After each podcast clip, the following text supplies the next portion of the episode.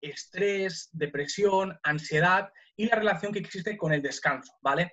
Y hay una relación bidireccional, es decir, que una va con uno y la otra va con la otra. ¿Me explico? Si tú estás en un momento de tu vida donde estás estresado, que todos, absolutamente todos, hemos podido vivir estos momentos, pues esto va a impactar de forma negativa a tu descanso, ¿vale? Y a la vez, el hecho de que estés descansando mal va a impactar de forma negativa en tu estado de ánimo, en esta sensación de estrés y de ansiedad que por tu contexto estás teniendo, ¿no? Bienvenidos al podcast de Spaniard Performance, un podcast en el que vamos a tratar todos los temas que pueden influir dentro del rendimiento de un deportista, desde psicología, fisiología, fisioterapia, rehabilitación, y todos los temas que pueden tener un impacto directo sobre el rendimiento de cualquier deportista. Os recomiendo que os paséis por la página de spaniardperformance.com donde tenéis todas las notas de podcast pasados, futuros y del episodio actual. Y os agradecería que dejarais una review dentro de la plataforma en la cual estéis escuchando el podcast si os gusta y dejarais vuestra opinión. En el episodio de hoy tenemos al doctor Antelm, al que muchos de vosotros conoceréis eh, como The Fitness Student dentro de, Instagram.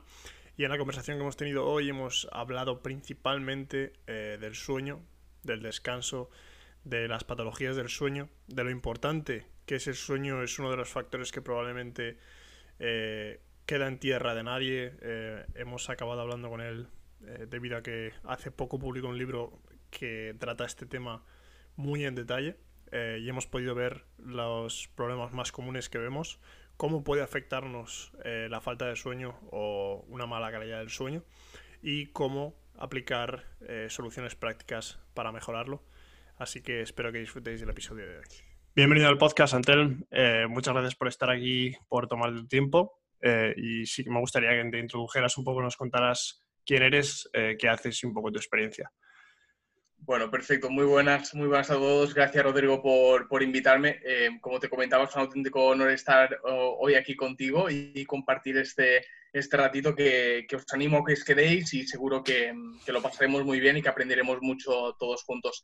Nada, eh, para los que no me conozcáis, mi nombre es Antelm, soy de Fitness Student en redes sociales, soy médico de formación, me estoy especializando en endocrinología y nutrición, trabajo en el Hospital Sol Llàtzer de Mallorca y nada, además, en cuanto a mi formación, eh, tengo el curso de entrenador personal por, por ANEF, tengo distintos másters en nutrición deportiva, cursando ahora un máster en nutrición clínica y soy profesor en AudioFit, en otras plataformas virtuales y hago también divulgación científica en redes sociales, tanto en Instagram como en YouTube, me podéis encontrar como The Fitmet Student y formulo para una empresa de suplementación que se llama Efficient Science. Así que esto es un poco yo que son muchas cosas, ¿vale? Hago muchas cosas. Al final, como digo siempre, eh, soy una persona que ha conseguido hacer de sus pasiones su profesión.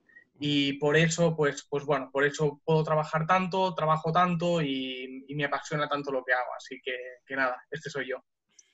Pues eh, hoy vamos a hablar, em, porque como ya has comentado, tratas muchos temas, eh, sobre todo tema de nutrición, em, tema de entrenamiento, tema de descanso, pero hoy eh, queríamos centrarnos en el tema del sueño, el tema del descanso. esto viene a raíz, y os lo quiero contar a todos, de un libro que, que tiene dentro de su página web, que podréis echarle un ojo y hablaremos de él, pero básicamente todo el tema que vamos a tratar es de esto. Yo es un libro que, compré sobre todo por una situación en la que, me he encontrado últimamente, que me ha ayudado un montón el libro. Es muy buena información, yo le reconocí que, es, que me encantó, que fue por ello que quería que, que terminara el podcast y a mí me ha ayudado mucho y estoy seguro que en esta conversación eh, podremos tratar muchos temas de, sobre esto. Perfecto, gracias. Para mí, al final, este feedback es, es lo más importante. Y, nada, eh, quiero, quiero destacar que a pesar de que, de, bueno, de, esto del libro y que hablaré del libro y demás, quiero que os llevéis la máxima información posible con esta charla. Si luego decís, oye, mira, pues me vale la pena em, comprarme el libro porque me ha gustado y demás, por mi parte perfecto, pero a la vez quiero que os llevéis muchísima información con esta, con esta charla. Así que, como digo yo, no voy a dejar nada en recámara, ninguna información en recámara. Eh, la primera pregunta que yo tenía era sobre todo el, por qué la idea y por qué te decidiste a escribir este libro o a buscar información sobre el sueño, sobre el descanso. Genial, genial. Es una pregunta muy buena porque la realidad es que desde mi experiencia y desde mi conocimiento veo que uno de los factores que queda siempre como en tierra de nadie es el descanso. Es decir, el nutricionista no tiene por qué tocarlo, el entrenador tampoco, el médico si no te pregunta o si tú no lo dices no tendrá eh, las herramientas para hacerlo y queda como en tierra de nadie, ¿no? Y a la vez de eso hay que el 30% de la población tiene problemas de descanso y el 80% de la población no consulta a ningún profesional para mejorar esos problemas de descanso. ¿Esto qué ocurre? Pues esto que, genera un par de cosas. La primera genera que estamos teniendo un problema que no solucionamos. Y dos, que la mayoría de gente pues, puede buscar información en, en, Internet y a veces la información que hay en Internet pues ya sabemos cómo es. Alguna es verdad y otra no. Por tanto, eh, aparte de eso, también había mi eh, experiencia, tanto con atletas como con personas, donde veía que el descanso era siempre un, eh, un factor, un denominador común de las personas que no conseguían sus objetivos. Y especialmente en personas donde querían perder grasa o estaban en las fases finales de una, de una definición para perder grasa, veía que siempre terminaba fallando el descanso siempre fallaba el descanso, siempre había cosas que podíamos mejorar en ese aspecto. Y cuando conseguíamos mejorar esas cosas, todo empezaba a salir rodado, tanto en cuanto a composición corporal como en cuanto a rendimiento deportivo. Por tanto, fue ese conocimiento tanto teórico como mi experiencia práctica ayudando a los demás que me hizo ver la importancia del descanso y la importancia también de dar herramientas basadas en evidencia científica para mejorar el descanso de las personas. A partir de aquí nació la idea del, libro y bueno, durante la cuarentena pues eh, fue de, estos momentos que dices, va, porque era de, estas cosas que tenía en la cabeza, ¿vale? Y que decía, tengo que encontrar el momento, tengo que encontrar el momento y con la cuarentena fue, mira, tío, es ahora o nunca, así que dale, dale caña y escribe el libro. Sí, además es que es, un tema que siempre en el día a día de cualquier persona, que es que lo, veremos, eh, cualquier persona que va a trabajar, a estudiar, eh, oyes todos los días cualquier persona que dice, ostras, pues es que estoy muy cansado, no he dormido bien, eh, no descanso bien, pero no, se le da más importancia, es, es como, bueno, ya está, no, no, he dormido bien, no pasa nada. No, y es en plan, no, no, es que es, es, un problema al final, es, no, no vamos a llamar una enfermedad, pero casi. no 100%, 100%. 100%, exacto. Y parte de esto, o sea, parte de escribir el libro, no, no era solo el dar las herramientas, que también, ¿eh? pero también era hacer un acto de conciencia.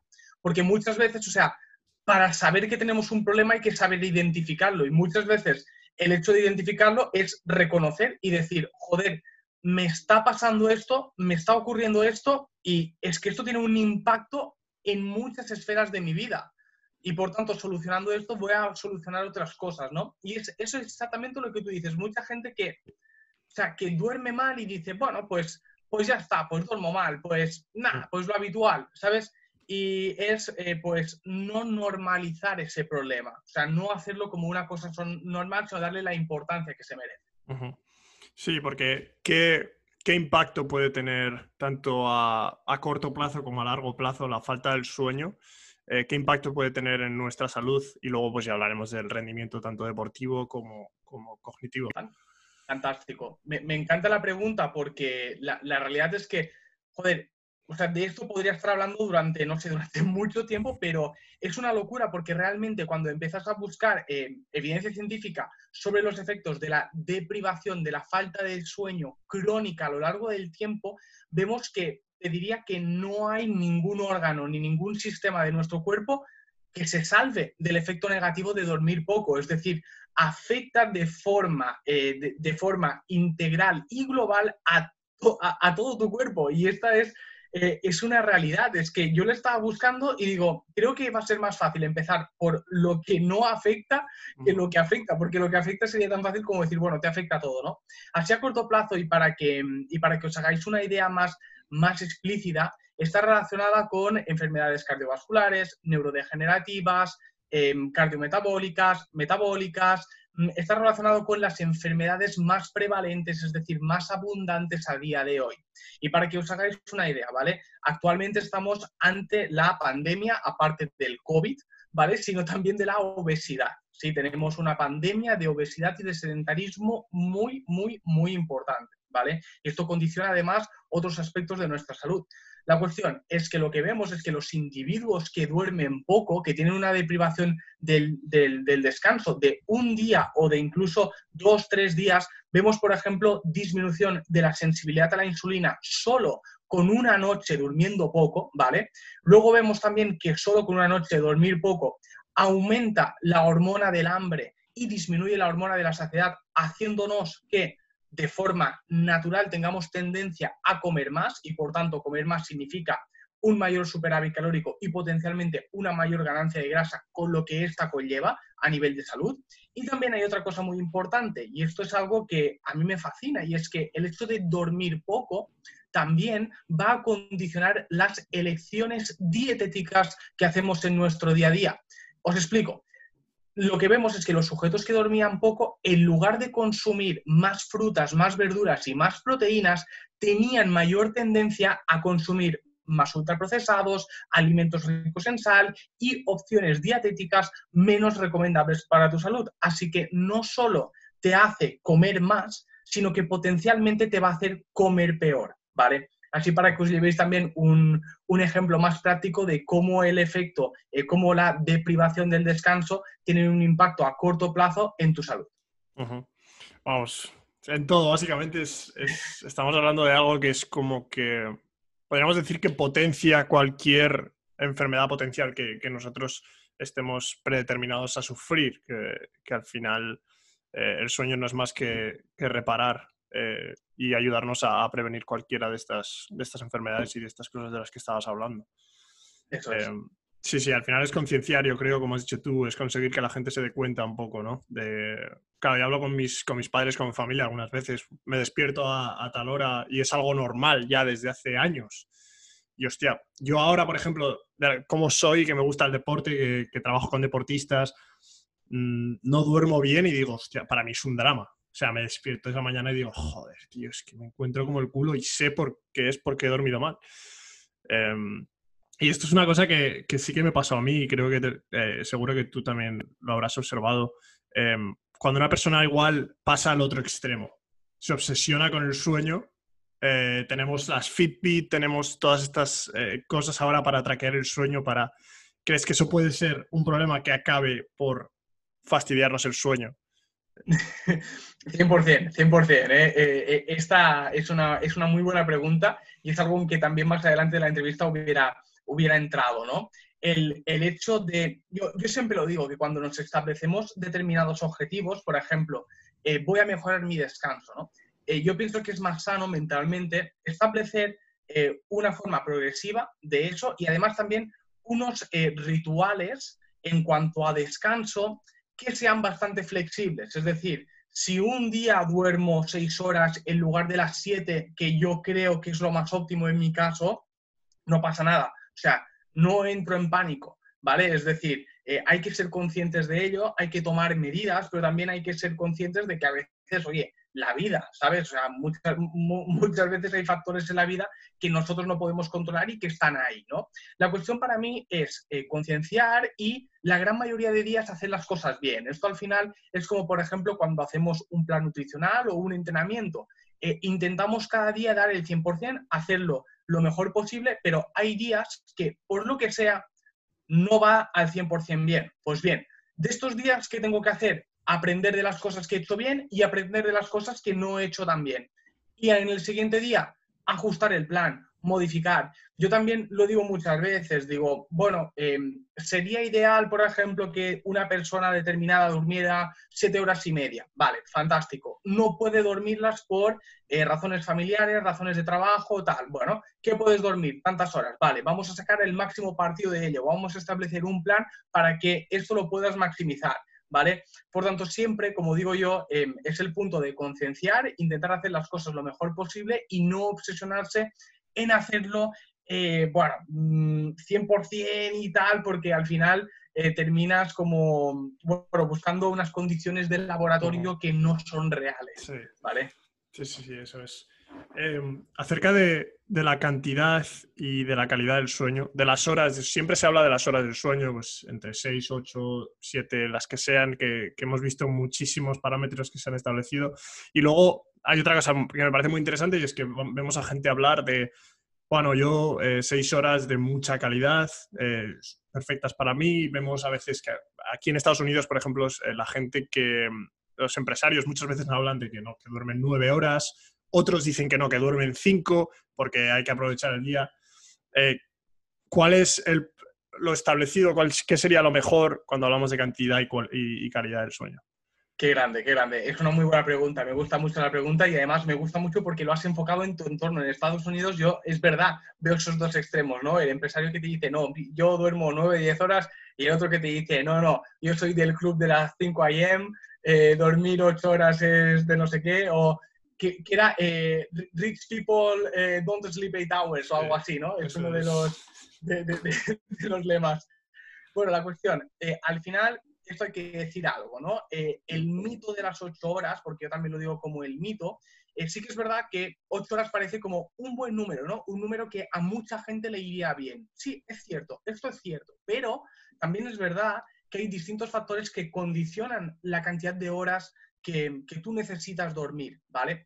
Pero yo también digo que las personas que hacemos deporte de forma habitual, Normalmente acostumbramos a tener requerimientos de, descanso más elevados porque estamos, teniendo un, estamos dando un desgaste físico a nuestro cuerpo, a, nuestro sistema nervioso central, que necesita de una mayor cantidad de horas. Yo lo que siempre digo es, en lugar de obsesionarse tanto en, en cantidad o en calidad, en parámetros objetivables, que están muy bien, obviamente hay parámetros objetivables que se tienen que medir, pero también en cómo te sientes de forma genuina. Es decir, cuando estás conduciendo, te entra sueño, porque si es así, me da igual las horas que hayas dormido, me da igual la calidad que tú me digas que estás durmiendo. Si tú cuando estás conduciendo en una carretera tranquila, donde estás tú, la música y demás, te estás durmiendo o tienes sensación de estar durmiéndote, tu descanso falla.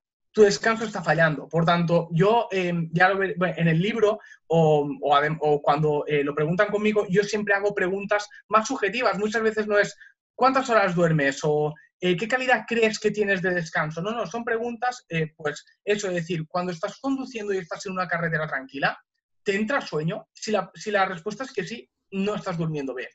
Me da igual las horas que duermas, me da igual la calidad del sueño que me estés diciendo. Si me contestas esto, yo sé que no estás descansando bien. Por tanto, al final, eh, hay a mí parámetros subjetivos me dan también mucha información de si esta persona, la cantidad de horas que duerme es óptima para esa persona, ¿vale? Por tanto, yo os diría como norma general que eh, entre 6 y 8 horas la gran mayoría de personas se mueve en un, rango de descanso óptimo, pero hay que destacar que las personas que eh, entrenamos muy probablemente estemos más entre 7 y 9 horas que entre estas 6 y 8 horas que os comentaba ahora mismo. Así que para establecer unos rangos, ¿no? Pero esta pregunta, esta pregunta del, del dormir mientras conduzco, eh, siempre cuando la pregunto a la gente, la gente me dice, wow, hostia, a mí me pasa, hostia, no sé qué. Y pienso que es una pregunta que da mucha información y que, muchas de, y que es una situación cotidiana, cotidiana que muchos nos podemos encontrar. O sea, que claro, es más fácil, más fácil incluso centrarse un poco en cómo te sientes a lo largo del día en tus actividades cotidianas para ver un poco, claro, tus niveles de energía, cómo te notas, cómo te sientes. Eso es, eso es 100%. O, por ejemplo, yo muchas veces en personas que no conducen y que son estudiantes le digo, oye, cuando llevas dos horas estudiando o cuando estás incluso menos una hora estudiando, ¿te entra sueño? Porque si te entra sueño es que no estás descansando bien. Es decir, una tarea altamente demandante a nivel cognitivo no te puede estar haciendo sueño. Si te están entrando sueño es que no estás descansando todo lo que necesitas y en la calidad que necesitas. Por tanto, a mí preguntas así me dan mucha más información que el hecho de las horas, eh, lo que dice tu Fitbit y lo que dice todo lo demás. Que es verdad que, eh, de hecho en el libro tengo hay un pequeño apartado donde hablo sobre las aplicaciones para medir el descanso y todo eso, ¿no? Y sí que es cierto que ahora parece que está habiendo un boom y que hay algunas aplicaciones eh, que parece que podrían tener alguna aplicabilidad, pero hay que destacar que el gold standard para medir la calidad del descanso y el descanso es la polisomnografía, que esto es una prueba de laboratorio donde te ponen pues, eh, eh, distintos, distintos em, escáneres y distintos em, em, interfaces a tu cuerpo para medir determinados parámetros y esto no es replicable a nivel de una aplicación, ¿vale? O sea, la sensibilidad y especificidad de, em, esta prueba eh, de la polisonografía es mucho más alta que lo que encontramos en las aplicaciones y demás. Por tanto, simplemente eh, deciros que los resultados que encontramos en estas aplicaciones, cogerlos un poco con pinzas, ¿vale? Que quizás no son todo lo precisos que em, nos gustaría que fueran, porque yo muchas veces, eh, pues, clientes, amigos y demás me pasan los resultados de las aplicaciones y no tienen ningún puto sentido, ¿sabes? Es como en plan de qué coño me estás contando y cómo eh, mediante, yo qué sé, mediante el micrófono del móvil te ha podido captar eso. Es que no hay, no, no, hay evidencia, ¿no? Mm. Y, nada, este es un poco el, tema y aprovechando esta pregunta. Sí, sí, sí, sí, eso es una de las cosas que, que, yo, que yo probé que yo probé a decir, hostia, voy a probar una, una Fitbit o una de estas que la acabé devolviendo porque lo único que hacía es levantarme por la mañana y decir, hostia, esto me dice que a las 3 de la mañana estaba en 150 pulsaciones. yo, pero ¿cómo puede ser? Si me estaría muriendo. Eh, entonces, claro, al final, como has dicho tú, el, objetivo es levantarte por la mañana y decir, hostia, me encuentro de puta madre. Ya está, pues has dormido bien. ¿Qué has hecho? Analiza un poco, ¿no? Es, es una de las cosas que, que, yo empecé a hacer, analizar un poco el sueño, eh, llevar un diario del sueño decir, a ver cómo me he levantado, eh, cómo he estado durante el día y es más, en épocas que son más difíciles, en las que ha habido mucho estrés eh, o mucha ansiedad, eh, es cuando más te lo notas. Creo que es un momento muy bueno para, para poner a prueba el sueño realmente de, para recuperarte y tal. Es una y, es, y, es, la razón por la que empecé con el libro, porque está en una época así y la verdad es que te ayuda un poco a, a ver todo esto. Que bueno, además acabas de comentar algo muy interesante y voy a hacer aquí un pequeño inciso y es esta relación que existe entre nuestra salud mental y entender salud mental como estrés, depresión, ansiedad y la relación que existe con el descanso, ¿vale? Y hay una relación bidireccional, es decir, que una va con uno y la otra va con la otra. Me explico. Si tú estás en un momento de tu vida donde estás estresado, que todos, absolutamente todos, hemos podido vivir estos momentos, pues esto va a impactar de forma negativa a tu descanso, ¿vale? Y a la vez, el hecho de que estés descansando mal va a impactar de forma negativa en tu estado de ánimo, en esta sensación de estrés y de ansiedad que por tu contexto estás teniendo, ¿no? Y fijaros, hemos empezado por el estado de ánimo, cómo el estado de ánimo afecta al descanso, pero es que a la vez os puedo decir que si tú duermes eh, mal o duermes peor, esto va a tener un impacto negativo en tu estado de ánimo. ¿Cuántas veces has dormido mal, que has estado ese día más irritable? La primera cosa que te han dicho te has cabreado, eh, quizás te has sentido pues más agobiado por pequeñas cosas que en otras condiciones dices, pero si esto no es tan importante, ¿por qué me he agobiado tanto? ¿no? Pues esta es la relación bidireccional que existe entre estado de ánimo y eh, descanso y calidad del sueño. Y esto es muy importante lo que ha comentado, lo que ha comentado Rodrigo y lo ha explicado súper bien y me ha permitido hacer em, este, este pequeño, este pequeño eh, puntualización. Y por eso también es muy importante cuando hay un problema de descanso, eh, ver qué está pasando en tu día a día es muy distinto que haya, que haya un problema de, descanso cuando tu día a día es bastante tranquilo, estás en un momento donde estás bien y demás, que cuando hay un problema de descanso y estás en una situación pues muy demandante, así a, nivel laboral, a nivel personal, a nivel de pareja, lo que con, el nombre que quieras decirlo, ¿no? Pues es muy importante entender el contexto. Claro, acaba siendo un, círculo vicioso, es lo que me, lo que me doy cuenta yo, ¿no? Empiezas, puede ser cualquiera de las dos que, la, que, lo, que lo impulse, digamos, y el estrés te lleva al sueño, el sueño y luego no tener sueño te lleva al estrés y es como un círculo que, nunca termina. Em, en, una, en, una, situación así, ¿cuáles serían tus, tus recomendaciones?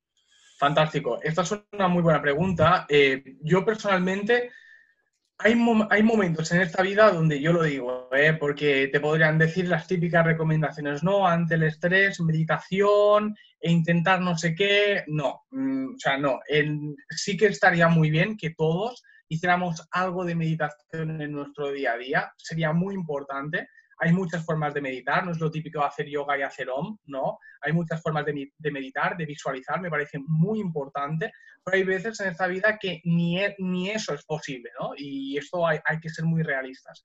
Yo en épocas de estrés lo que recomiendo mucho es eh, ser consciente de ello, ser consciente que eso es una época de estrés, ser consciente de que no deberías mantenerlo en el tiempo, ¿vale? Y que empieces a hacer cosas para que esto no se prolongue en el tiempo. Me explico. Por ejemplo, hay temporadas de exámenes. Tú con las temporadas de exámenes, yo me acuerdo cuando era estudiante, temporadas de exámenes sabes que eso tiene una fecha de caducidad. Tú sabes que tal día se termina. Fantástico. Fantástico, ¿por qué? Porque sabes que, bueno, que, que estás viendo una, una época de estrés, pero tiene una fecha de caducidad y es un estrés adaptativo.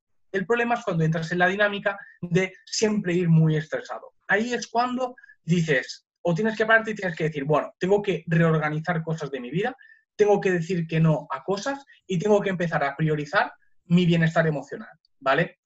Y tienes que ver ahí qué puntos de tu vida puedes decir que no y te pueden reportar menos estrés. Por ejemplo, eh, ejemplo práctico, mm, estoy metido en cinco proyectos, pero estoy durmiendo cinco horas y los proyectos son todos a largo plazo.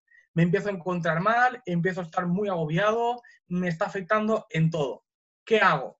Pues muy probablemente la respuesta, por mucho que yo te diga, no, mira, tal suplemento, tal no sé qué, eh, hacemos estos hábitos, hacemos esto, hacemos lo otro, muy probablemente sea reordenar tu vida, no sea ninguno de los suplementos que yo te diga. Te diga, oye, no puedes gestionar cinco proyectos a este nivel que tú estabas haciendo ahora. Quizás tienes que renunciar a uno de ellos. Quizás tienes que delegar con alguien que te ayude en alguno de otros proyectos. Eso para mí es, una, es, una, es un enfoque mucho más real de cómo gestionar el estrés y la ansiedad y no tanto es decir de no, mira, vamos a hacer mindfulness, vamos a hacer, no, encontrar la raíz del problema e intentar ponerle una solución en cuanto a eso. Por eso yo muchas veces, y perdona que me enrolle tanto, em, por eso muchas veces cuando hay problemas así, eh, termino haciendo más de, de psicólogo o de amigo, ¿sabes? Que no de, de, médico, ¿sabes? Digo, bueno, eh, esto casi, casi más es un consejo de, de, amigo, pero pienso que es importante el hecho de entender que tenemos que ir a la raíz del problema. Y mm. muchas veces la raíz del estrés es eh, que nos exigimos demasiado o que estamos haciendo demasiadas cosas y hay que saber gestionar dónde podemos frenar y priorizar ese descanso y ese bienestar emocional. Claro, claro, claro. Es, es conocerte y esto, esto es que, claro, cuando has pasado por una situación así es cuando entiendes realmente todo esto. Para una persona quizá que no haya pasado por esto es, es más difícil de verlo, pero como dices tú, es más que buscar herramientas pequeñas que te ayuden a lidiar con ese estrés, es encontrar el por qué ese estrés está sucediendo y atacar directamente. Y aparte conocer, tú te conoces a ti mismo y sabes qué es lo que está sucediendo. Como has dicho tú de un psicólogo, eh, esto es una cosa que yo, incluso yo he utilizado y que a veces la familia es, ese psicólogo, tu amigo, lo que sea. Em, pero como has dicho tú, el poder hablar, el poder expresar, sacarlo fuera y verlo, ¿no? en un espectro más grande, es lo que te da. Y como dices tú, el sueño al final es algo que lo que hacemos mientras vivimos y estamos despiertos es lo que nos dará el mejor sueño, no ninguna píldora mágica ni como, como comentabas tú. Eso es, eh, eso es. Y, muchas veces, y perdona que te interrumpa, hay, yo, hay dos cosas que, quiero destacar. La primera es, eh, yo muchas veces, o uno de los suplementos que, que me gusta más especialmente también en atletas eh, que, entrenan, que entrenan fuerte o en personas que tienen ansiedad, es la ashwagandha. La ashwagandha como suplemento tiene muchísima evidencia científica de que mejora parámetros de ansiedad, de estrés, te ayuda a dormir mejor, te mejora, el, te mejora tu estado de ánimo. Por tanto, la ashwagandha es un suplemento top, ¿no? Y podría haber empezado por aquí pero eh, me gusta empezar por la raíz de los problemas y decir también que en estos, en estos contextos también tienes ayuditas extras que te pueden ir muy bien y te pueden ayudar a, gestionar todo eso, ¿no? Esto uno. Y luego, eh, número dos, y me parece muy interesante eh, esto, lo que acabas de comentar, es decir, no se trata de dormir menos horas, se trata de las horas que estás despierto, qué estás haciendo en estas horas que estás despierto. Yo esto siempre lo digo, es decir, las horas que tú tienes de descanso deben ser sagradas, deben ser incuestionables, deben ser innegociables, que como os he dicho, en la vida a veces pasan cosas y tenías pensado dormir siete horas, terminas durmiendo seis, por lo que sea. Y a veces cosas buenas, ojito, ¿eh? Y terminas durmiendo buenas, mm, menos horas, pues, por ejemplo, y me viene a la cabeza, pues, ¿por qué has ligado? ¿Has dormido menos porque has ligado? Tío, fantástico, genial, no pasa nada, es bueno, ¿sabes? No lo digo también para desmitificar todo esto, ¿no? Pero lo importante es, como os decía, lo que haces durante las horas, durante las horas que estás despierto. Esto es fundamental. Es dar calidad a esas horas y no tanto intentar añadir siempre horas al día, sino que cuando estés haciendo algo estés dando el 100% y estés siendo eficiente en la gestión de tu tiempo. Y eso me parece muy importante. Totalmente. Además, esto, justo cuando has puesto el ejemplo, eh, me hace mucha gracia porque te das cuenta de que cuando algo está yendo muy bien en tu vida, o sea, dices que todo es como que todo está perfecto, como todo está alineado, todo va bien, sabes que te das cuenta de que durmiendo poco, puede que una noche duermas cuatro horas, porque como has dicho, tú has ligado y has tenido algo perfecto, una cena con no sé quién, pero te despiertas y estás perfecto, porque quizás la calidad de ese sueño es espectacular simplemente por lo bien que estás en, durante las horas en las que estás despierto, ¿no? Que es muy interesante. Sí, sí, sí. Em, acerca de, ahora hablamos un poco de los trastornos del sueño, porque sabemos que hay varios tipos de trastornos del sueño que supongo que dependerán de muchos factores, pero eh, creo que lo que nos más, nos encontramos es la gente que le cuesta eh, quedarse dormida, gente que se despierta en mitad de la noche, o gente incluso que se despierta y se nota como que no ha dormido. ¿De qué dependen eh, cada uno de estos trastornos eh, y cómo podemos eh, identificarlos? Muy bien, muy buena pregunta. aquí nos podríamos poner técnicos e identificar pues, los trastornos del sueño como trastornos del sueño REM y trastornos del sueño no REM, que como sabéis durante las fases que dormimos estamos en fase REM y en fase no REM. La fase no REM tiene cuatro fases, cuatro, cuatro estadios dentro de la fase no REM y la fase REM es la fase REM y tiene un estadio y ya está. Y aquí nos podríamos poner un poquito más técnicos, eh, pues patología de la fase REM, patología de la fase no REM, pero personalmente eh, me gusta eh, mucho, como ha dicho Rodrigo, identificarlo en estos dos contextos, ¿no? En problemas de sueño de la inducción, es decir, de quedarnos dormidos, o problemas del descanso de mantenimiento, ¿vale? Yo al final, eh, desde lo que podemos hacer eh, nosotros, hay que ser conscientes de que muchas veces la misma causa, o sea, la, misma causa te puede generar como consecuencia un problema de inducción o un problema de mantenimiento dependiendo de la persona. Me explico. Caso, caso práctico, ¿vale? Eh, la cafeína. La cafeína sabemos que eh, bloquea los receptores de adenosina a nivel del sistema nervioso central y cuando se une adenosina con su receptor tiene un efecto de sedación, ¿vale? Por tanto, al estar ingiriendo cafeína y inhibiendo esa unión de adenosina con su receptor, nos estamos despertando. Por eso la cafeína nos despierta. Y por eso también se recomienda que seis horas antes de irte a dormir no consumas ninguna fuente de cafeína, ni cafés, ni preentrenos con estimulantes, ni cositas de estas. ¿vale? Bien. Dentro de esta recomendación, a mí hay gente que me dice, no, mira, Anten, yo es que eh, yo me tomo un café a las 12 de la noche y a las 12 y media estoy durmiendo. Y dices, vale, fantástico. Es decir, eh, a esa persona el café no le ha hecho un problema de inducción es decir, de quedarse dormido. Pero luego sigues hablando y te dicen, no, pero yo luego, es que por la, por, la noche me despierto a las 3, voy al lavabo, luego me vuelvo a dormir, a las 4 y media pues me vuelvo a despertar y a las 5 pues ya me despierto, no me termino de, de dormir, tampoco me termino de despertar y bueno, a las 6 me suena el despertador y venga. Bueno, ahí la persona, la cafeína no le ha hecho un problema de inducción, pero le ha hecho un problema de mantenimiento del descanso, ¿no? Y eso eh, es muy importante, es decir, muchas veces nos, nos cegamos en decir, no, no, es que esto solo te puede causar un problema de inducción, es decir, un problema de quedarte dormido. No, es que no solo va a ser el problema de quedarte dormido, no, va a ser un problema de la arquitectura del sueño, es decir, cómo va a ser la calidad de ese descanso. ¿Te vas a mantener dormido o no te vas a mantener dormido? Todos estos factores son importantes y por tanto, cuando estamos buscando la raíz del problema, no hay que cerrarse en banda y decir, no, no, em, es que yo solo tengo un problema de, mantenimiento o solo tengo un problema de inducción o esto solo puede causar un problema de mantenimiento o esto solo puede causar un problema de inducción, porque muchas veces vemos que una misma causa puede generar consecuencias distintas en distintas personas, ¿vale? Eh, y también otro mensaje que quería, que quería trasladaros, aparte, aparte de esto, es algo bastante frecuente que veo eh, por ejemplo, eh, son chicos y chicas que se levantan eh, durante las horas que están durmiendo a orinar, ¿vale? A ir al, servicio y van muchas veces. Bien, aquí hay distintos, aquí hay distintas, distintos problemas y distintas cositas, pero quiero puntualizar dos cosas que son muy sencillas y que solucionan un porcentaje muy elevado de los casos, ¿vale? Primero es el consumo de agua, ¿vale? Hay mucha gente que durante la mañana no bebe casi casi agua y luego durante la tarde se hincha a beber agua.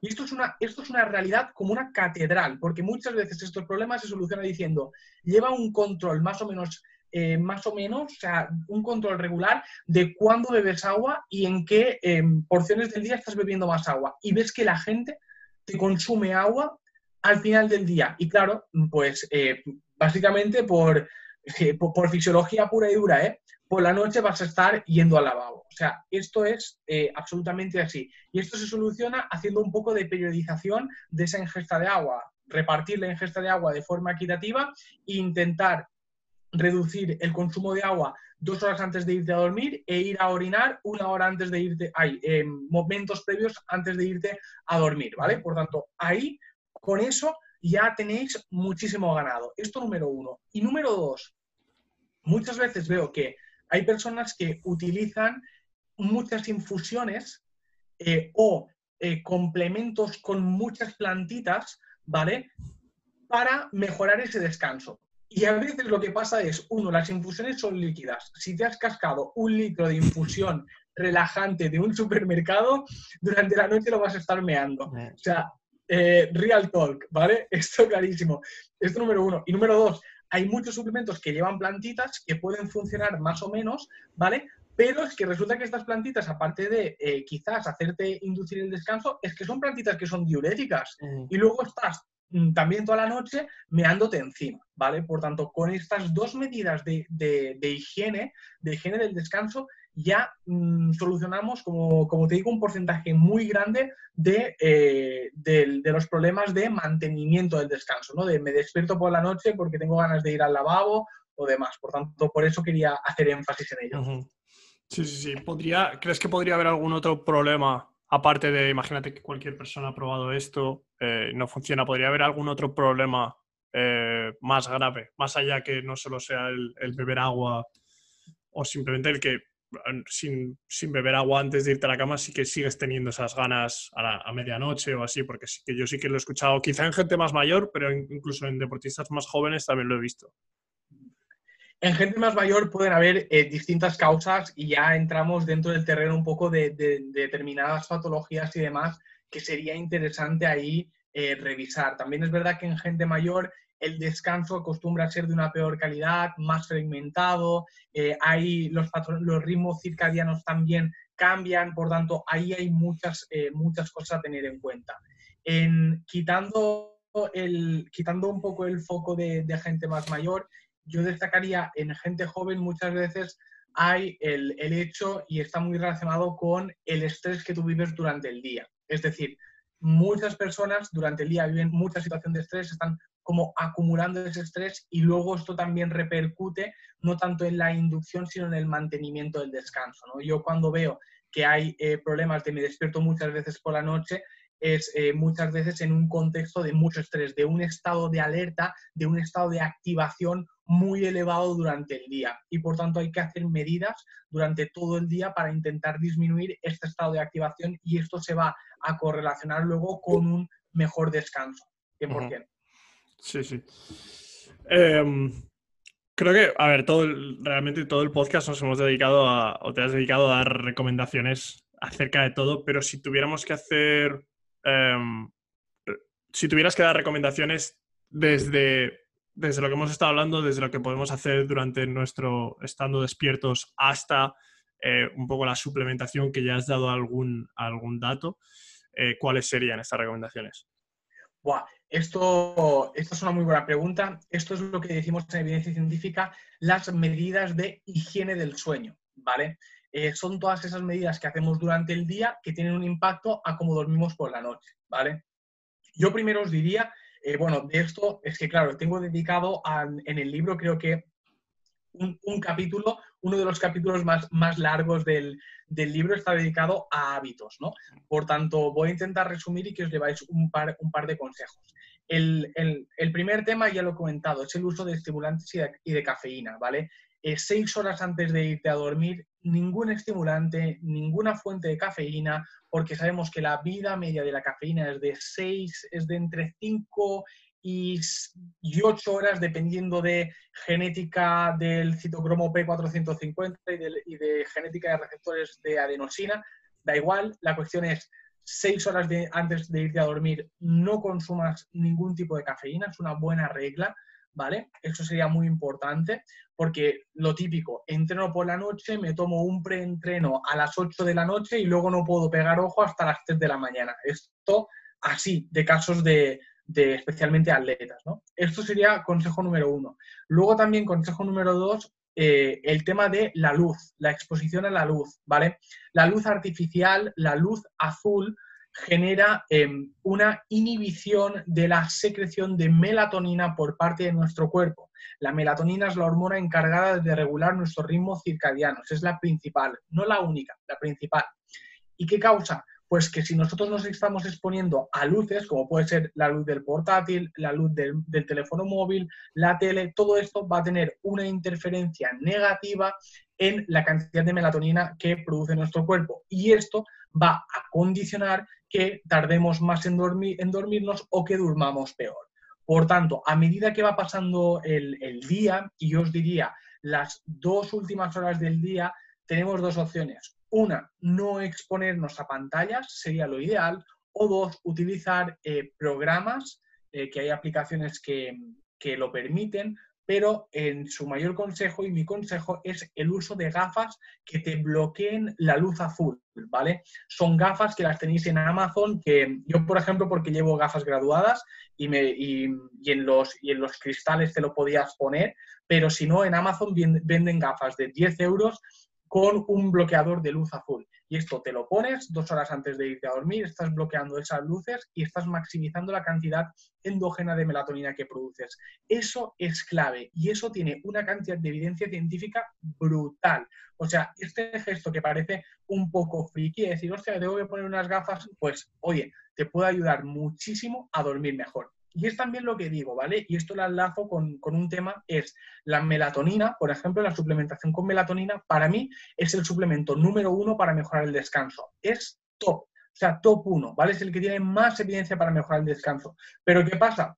Que si yo me tomo melatonina y me sigo exponiendo a las luces azules, o sea, ¿Qué efecto va a hacer esa melatonina? Me explico, vale que seguirás teniendo concentraciones muy elevadas, pero estás inhibiendo la concentración endógena de melatonina que tú estás produciendo, ¿vale? Por tanto, el hecho de tomarte mal esa melatonina siguiéndote exponiéndote a luces azules va a hacer reducir el efecto. Por tanto, por eso es tan importante, eh, aunque te suplementes, intentar usar el suplemento de forma correcta, ¿vale? Aquí otro tip que tenéis. Y luego, algo que recomiendo también es intentar, eh, yo sé que muchas veces por trabajo y demás no es posible, pero intentar las, la última hora, hora y media del día que sean horas de desconexión, ¿vale? Que estés realmente eh, en un estado de descanso, de paz, de tranquilidad, de disminución de esa activación, porque ese estado de mayor tranquilidad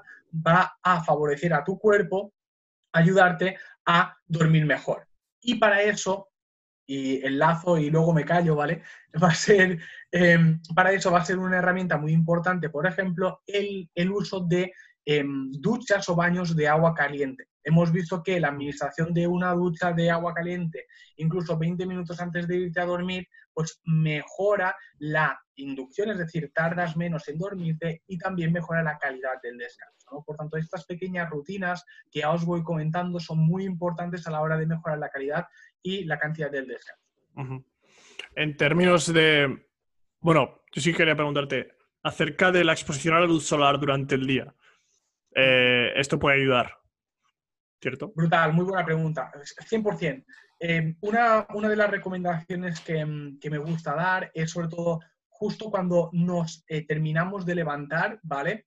Esto obviamente depende un poco de la franja horaria, de la hora en que te levantas y demás, pero sí que sería interesante que cuando salga el sol y tú estés despierto, te expongas durante las primeras horas del día a la luz solar y que tu retina, eh, tu retina desnuda, sin gafas de sol, sin demás, le llegue esa luz solar. ¿Por qué? Pues porque esa luz solar va a inhibir esa melatonina, esa producción de melatonina y el hecho de que en esos momentos tengas la melatonina baja, que es la concentración que debes tener, va a regular que luego las horas, a medida que vaya pasando el día, la concentración de melatonina vaya aumentando. Por, por tanto, que tú a primera hora de la mañana te estés exponiendo al sol de forma directa va a regular ese ritmo circadiano para todo el día. Y por eso es eh, tan importante ese gesto que, como, muy bien ha comentado Rodrigo.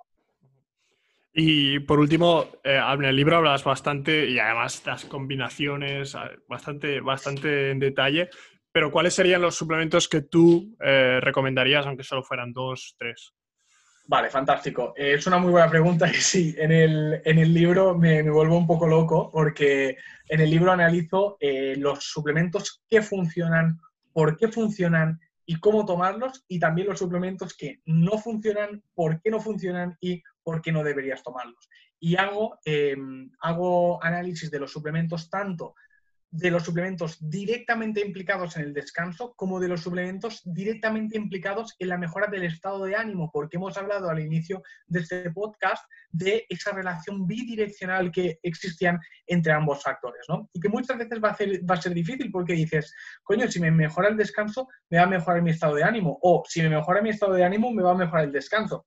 Pero bueno, para hacer un poco de, de división de dónde ejercía mayor efecto. Para mí, los tres suplementos más top para la mejora del descanso, sin duda, es la melatonina, sin ninguna duda, top 1, la ashwagandha, top 2 para mejora del estado de ánimo, reducción del estrés. Me, parecen, mm, me parece un suplemento brutal, además con una aplicación tremenda en atletas. O sea, yo es, es, uno de mis suplementos favoritos y tanto para salud como para rendimiento me parece top.